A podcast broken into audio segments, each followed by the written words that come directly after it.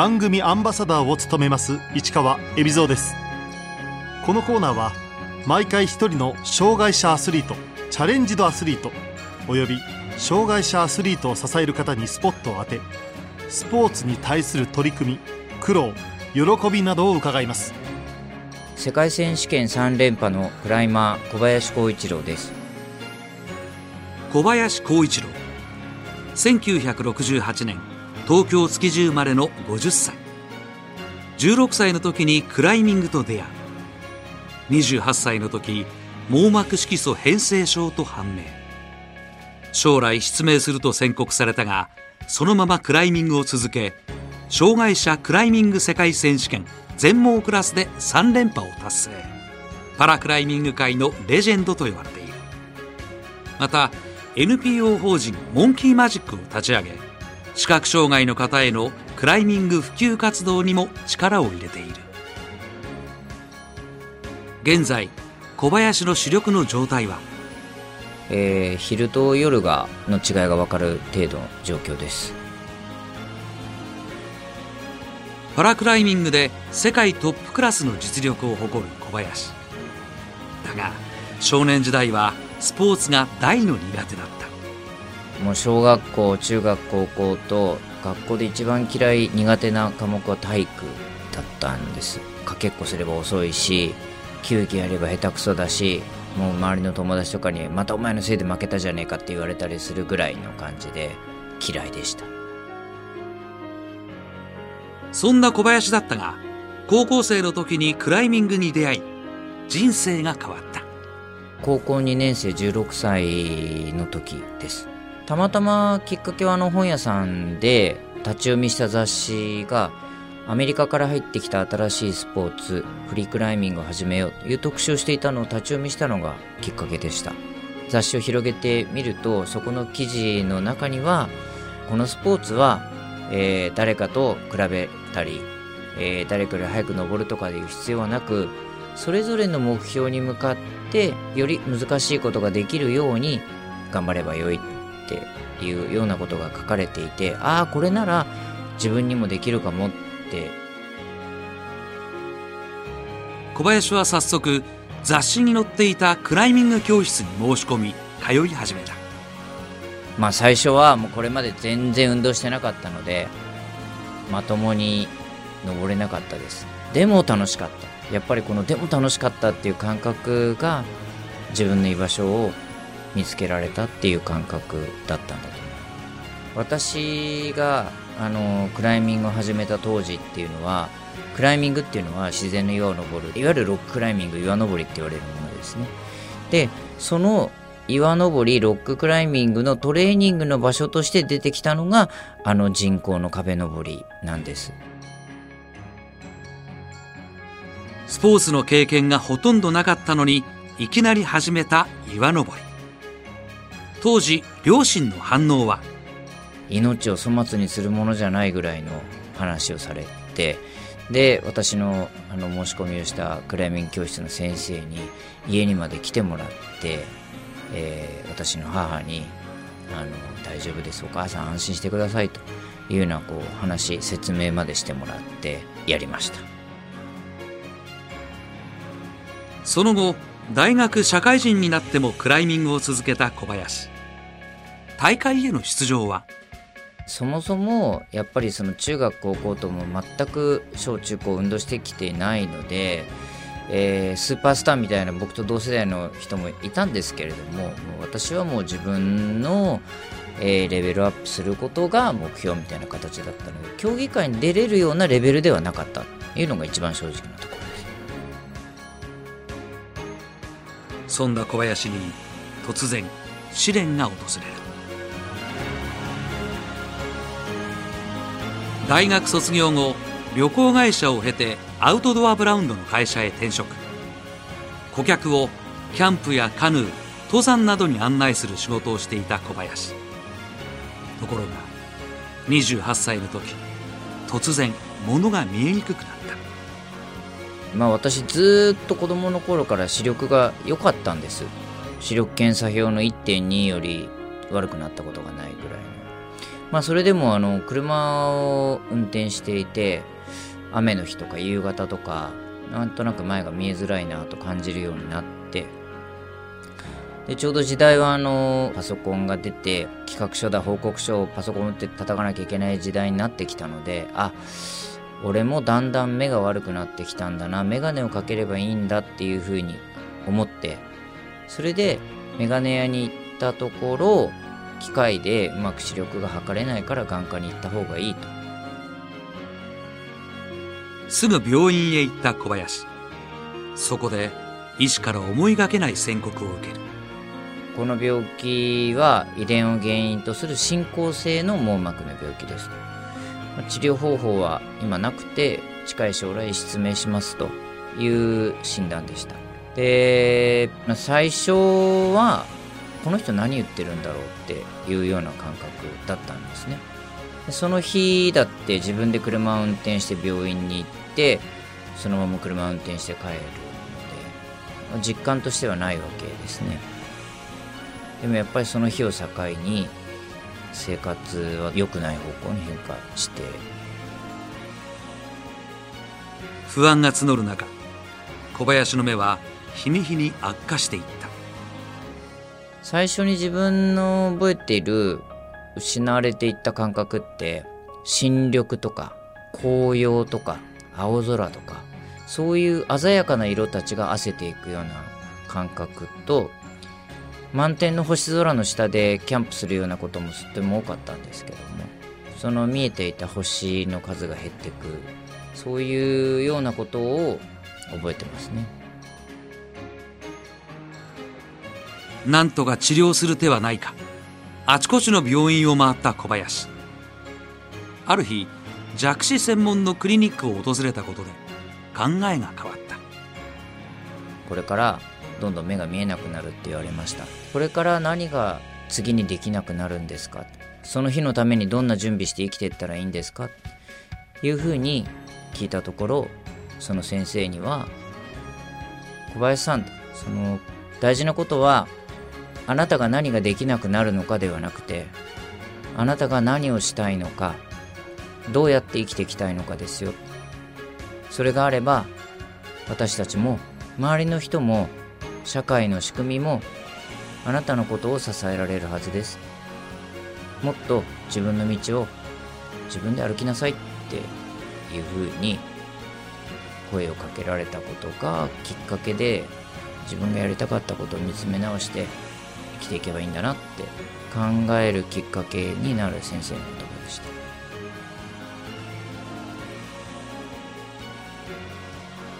新たに訪れた病院で大事なことは何ができなくなるかではなく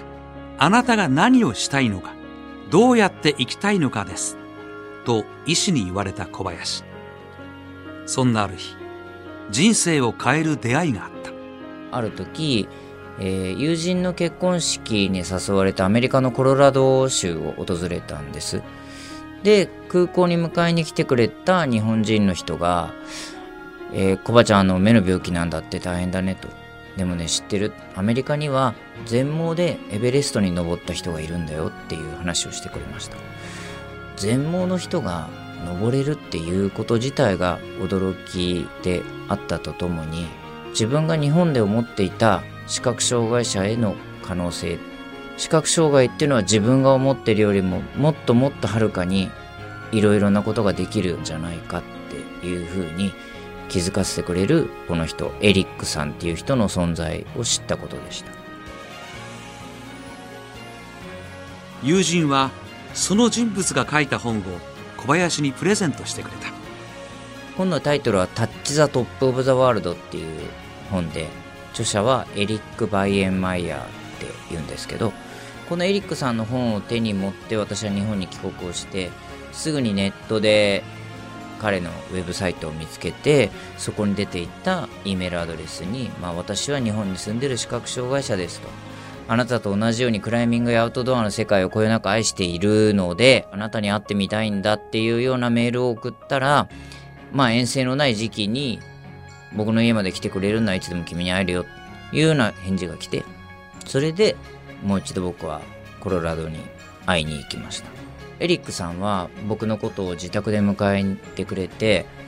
一緒にクライミングをしに行こうと言ってくれて彼の自宅の近くにある自然の岩場に彼の仲間と一緒にクライミングしに行きました。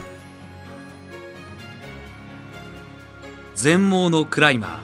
ーエリック・バイエンマイヤーと一緒に岩場を登った小林。その時どんな会話を？まあ過ごした時間も長くてまあいろいろ言葉を交わすチャンスがあった。でまあ彼と僕は同い年で彼はもう両目とも義眼でまあ本当に真っ暗な世界だというふうに言ってましたけれどもでも同じ視覚障害者としての感覚同じようにアウトドアやクライミングを愛してるっていうことは確認ができてその上で当時なんとなく私がもうぼやと思っていた自分の未来に対しての思いを聞いてみました。28歳で目の病気が分かってそれからもやめる理由がなく細々と続けていたクライミング。このスポーツの素晴らしさを視覚障害の人に伝えられるのは自分しかいないんじゃないか。って当時思い始めていたんです。思いを直接エリックにぶつけた小林。するとこんな答えが返ってきた。彼からはアメリカではたくさんの障害者がクライミングをして新しい自信や可能性に気づきを得たりしてるんだよと。でもし日本でまだそういうことをやっている場所がないんだったら、まあ、それこそが君のやることなんじゃないかって。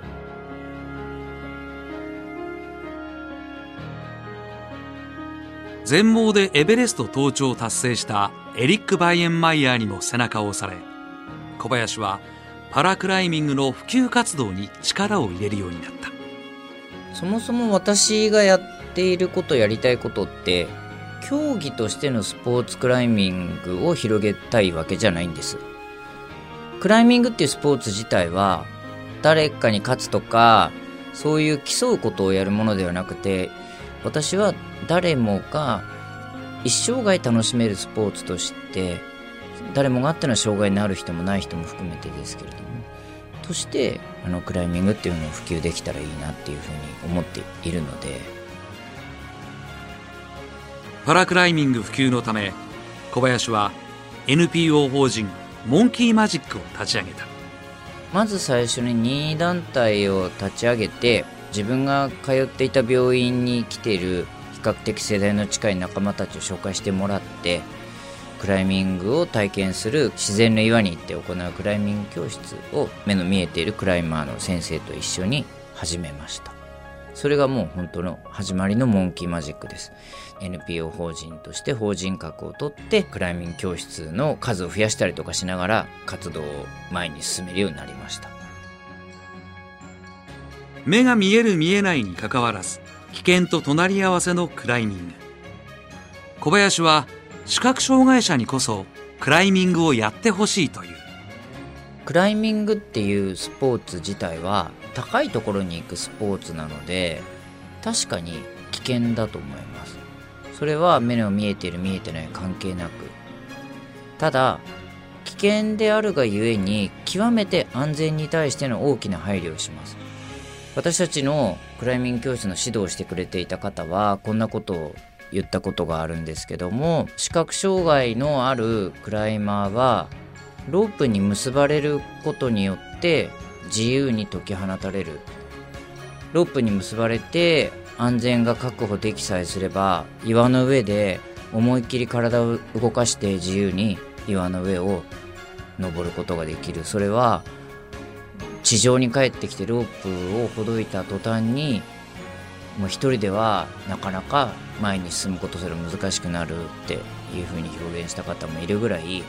クライミングは視覚障害者にとって安全で自由な環境を与えてくれるそんなものだと思います。どこに手をかけて登るのか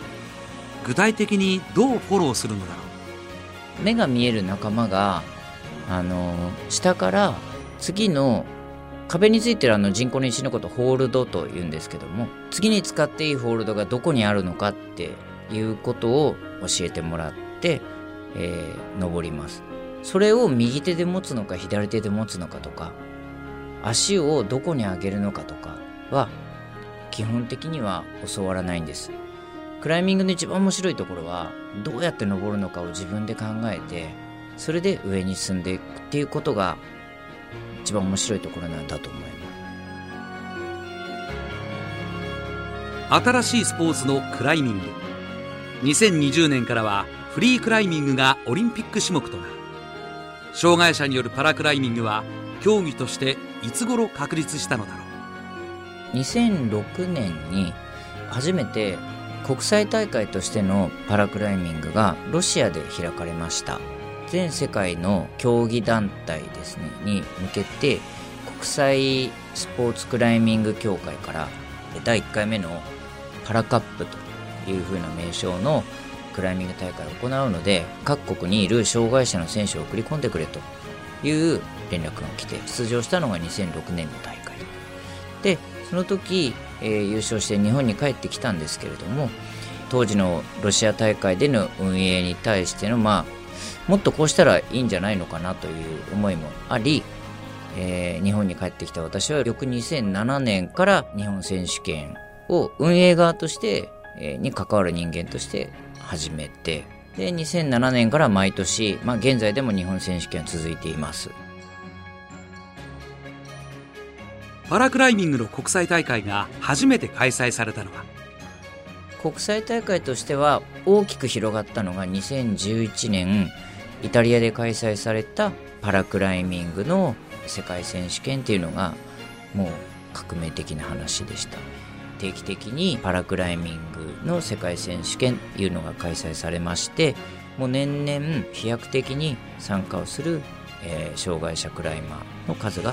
増えている。というのが現状です。世界選手権では障害の種類程度によりカテゴリーとクラスが分かれる。現状で大きく分けると3つのカテゴリー、えー、視覚障害それから神経障害それからアンプティ欠損もしくは切断という表現になると思うんですけどもの大きく分けて3つのカテゴリー。でそれぞれのカテゴリーの中が、えー、さらにクラス分けがされまして例えば視覚障害での私のところで言うとあの私はもともと B2 クラスで始まったんですけれども、えーと、病気の進行に伴って B1B1 クラスブラインドの1クラス全盲のクラスっていうところで今出場してます。小林の世界選手権での成績は2011年イタリア大会が弱視の B2 クラスで優勝。その後目の病気が進行したため全盲の B1 クラスに移りこのクラスで3連覇を飾っている。クラスが変わり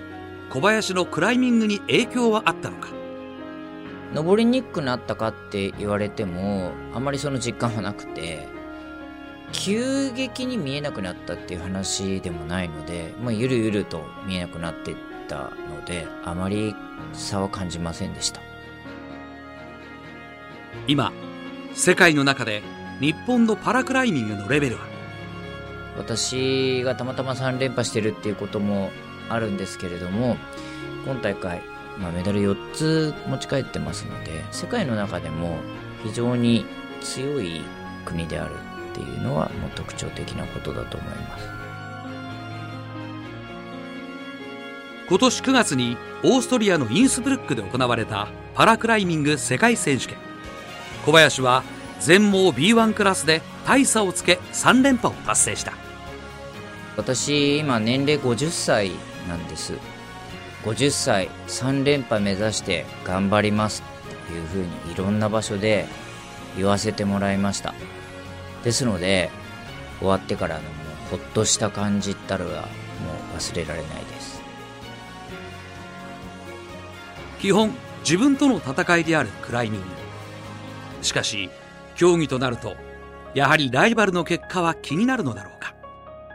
やっぱり気になります。やっぱりあの、まあ、クライミングって本来競技じゃないみたいな話散々させてもらったんですけれども、とはいえやっぱり大会に出ればもうこれは試合なので、まあ、順位はすごく気になりますし、他の選手がどういう結果なのかっていうのはすごく気になります。大会の時っていうのは、えー、今回で言えば決勝私が一番最後でした。予選の結果が1位でしたので私が一番最後の出場するんですけれども他の選手がどこまでどのぐらいの高さまで登ってるかっていうのは私は知ることができない。私のパートナーも知ることができないのでなのでもうもうドキドキのプレッシャーと向き合わなければいけないし行けるとこまで行くしかないんですけれどもそれでもやっぱり勝つためのこといろいろ考えてました。世界で勝つために必要なことは小林の一番の武器は？他の外国人選手と比べるとなんですけれども私は年齢50歳って言いましたけどももう一つ特徴的なのは小さいんです身長が157しかなくて男性からしたら相当日本人でも小さいと思うんですけれども外国人選手の中に入るともっと小さいです。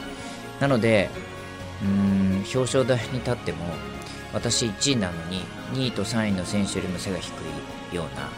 あの表彰式を毎回やってるんですね。で背が低いっていうことは言い換えると外国選手に比べると体重が軽いんです。体重の軽さを生かすことができるっていうのがまあ強みであることの一つともう一つはやっぱり登ることの経験値だと思います。私は16歳でクライミングを始めているのでもう30年以上このスポーツに向き合ってきたので体に染みついている登り方とかそういう技術的な経験値がやっぱりあるのでそこが自分の強みなんじゃないかなと。思います大会の実況中継をしていたあの放送のを後から一緒にナビゲートしてくれていた僕のパートナーと見たんですけれども何度となく僕のことをオールデストスモーレストというふうに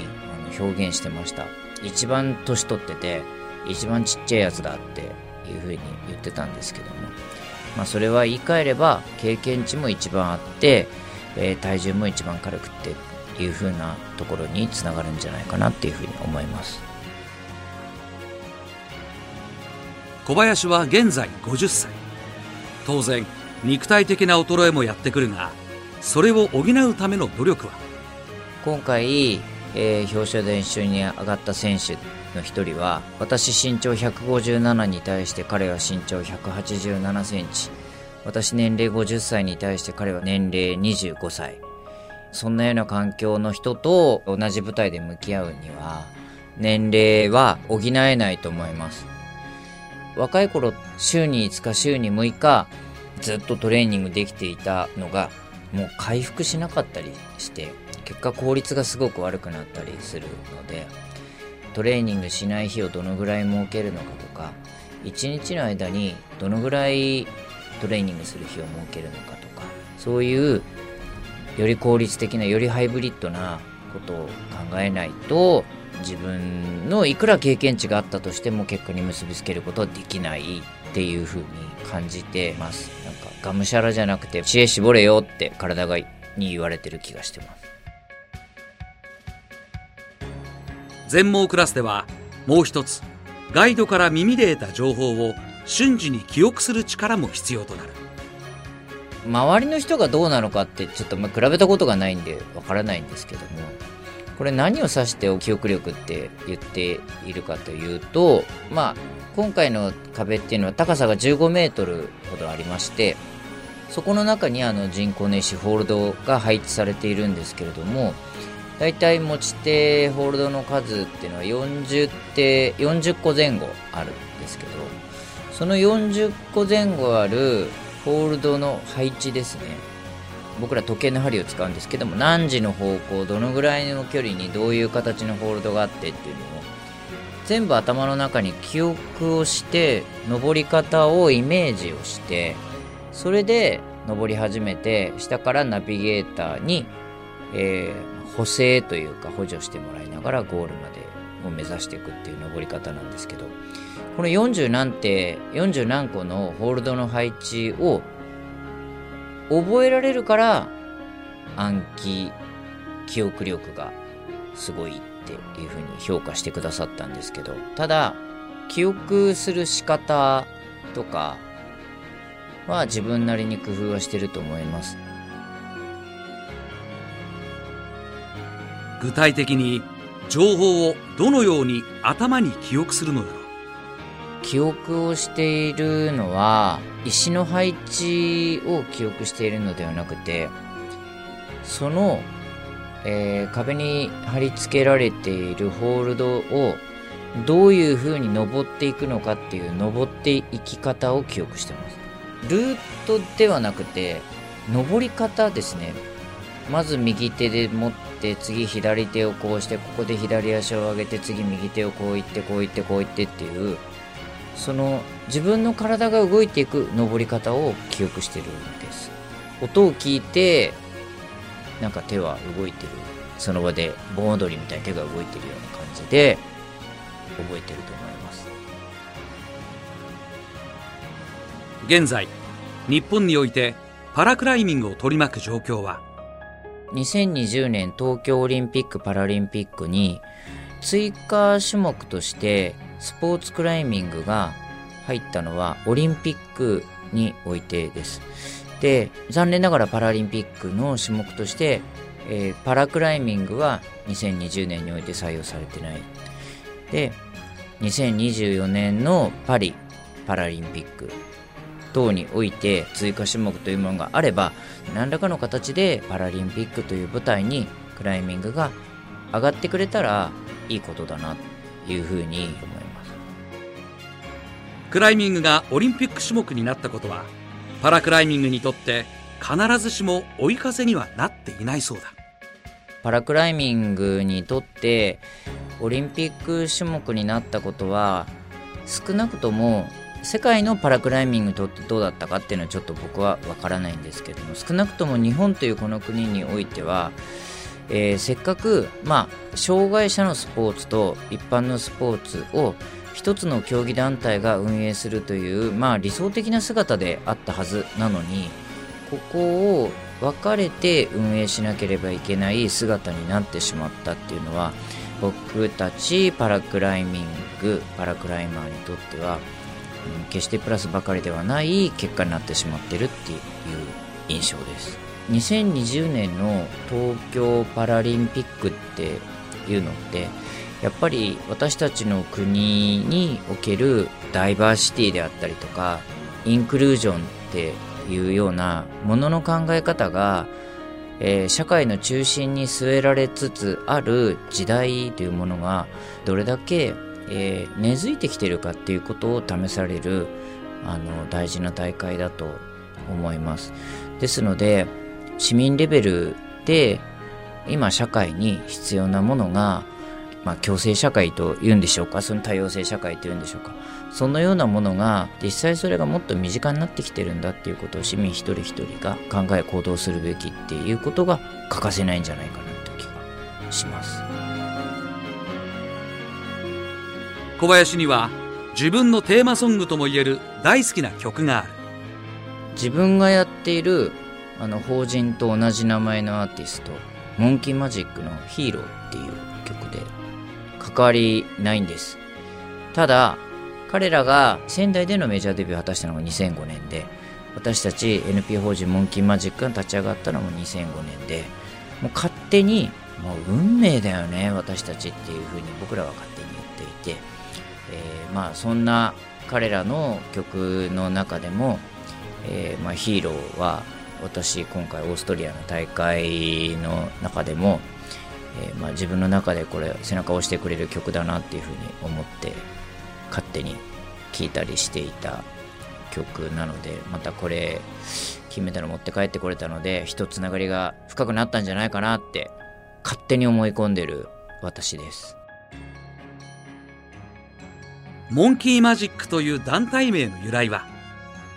モンキーマジックっていう名前はまあ